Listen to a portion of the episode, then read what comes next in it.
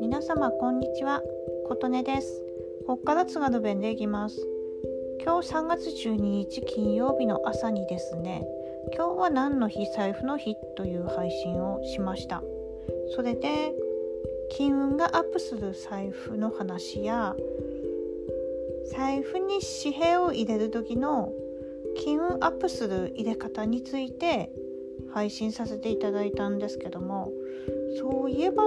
財布の日だから財布って何ぞやっていう話をしてなかったなと思いましてそれを補足するような形で今は津軽弁でポチッとやってみました。ですのでまだ朝の今日は何の日財布の日をお聞きになられてない方はですねぜひぜひ金運アップの具体的な方法をお話ししてますので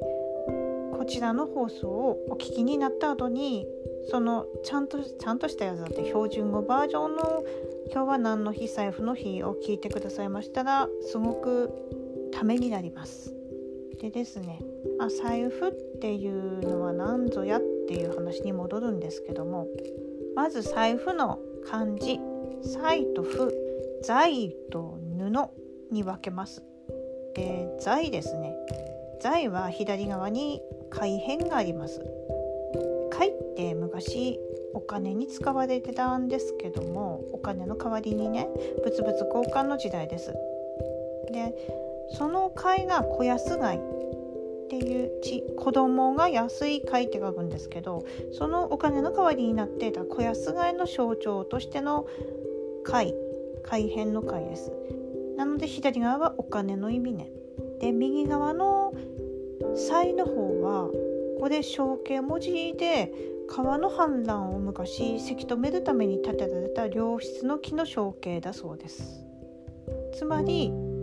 左のお金の代わりだった貝それから右のとても良い木の象形から人によって価値のあるものっていうのを意味する財という漢字が成り立ちました。で次に財布の布、まあ、布ですよね。お口までこれ布って12345五角なんですけどもこの12の2角2角がね木槌を手にする人の象形なんだそうです。象形文字の象形ね。象の形って書くんですけど。でその345角幅みたいな字ですね。これね頭に巻く布に紐をつけて帯に差し込む象形だそうです。布をなんちゃらやって頑張ってるのが木槌を手にした人が頭に巻く布に紐をつけて帯に差し込む象形から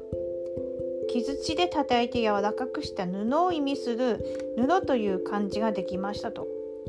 まあそんなこんなで財布はそれらの財と布を指した財布というものができました。じゃあですね、ちょっと財布の歴史こさ言かせていただきますね。財布はウィキペディアによりますと一般に金品または貴重品と呼ばれる価値の高い物品を収納し携帯の便が良いように工夫されたもので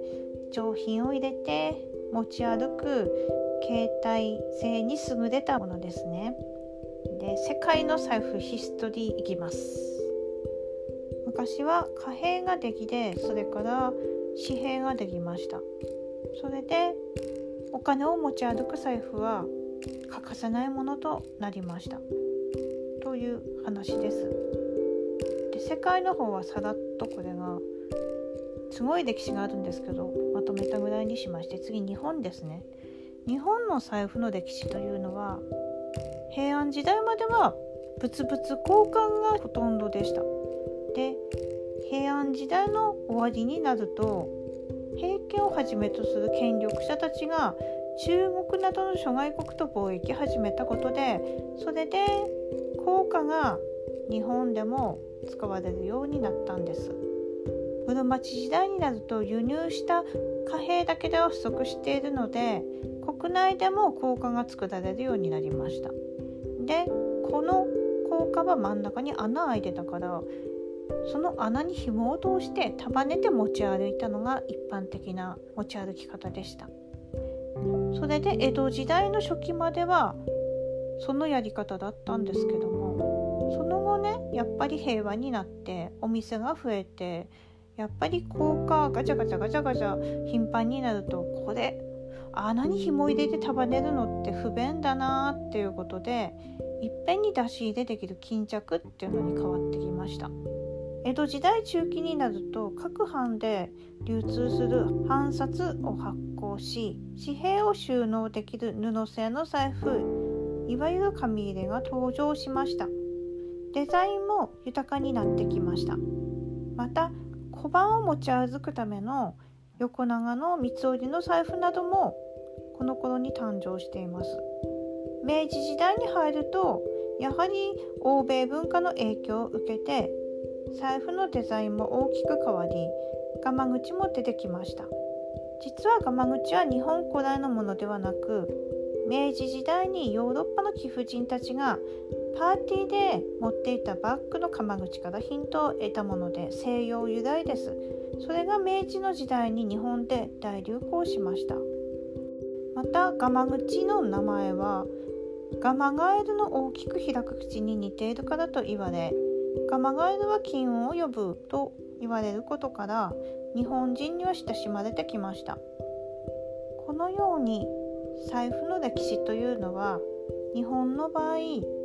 西洋の影響を受けまたその時代の流行でデザインなどが変わってきています。という豆知識でした。今日もお聴きくださりありがとうございました。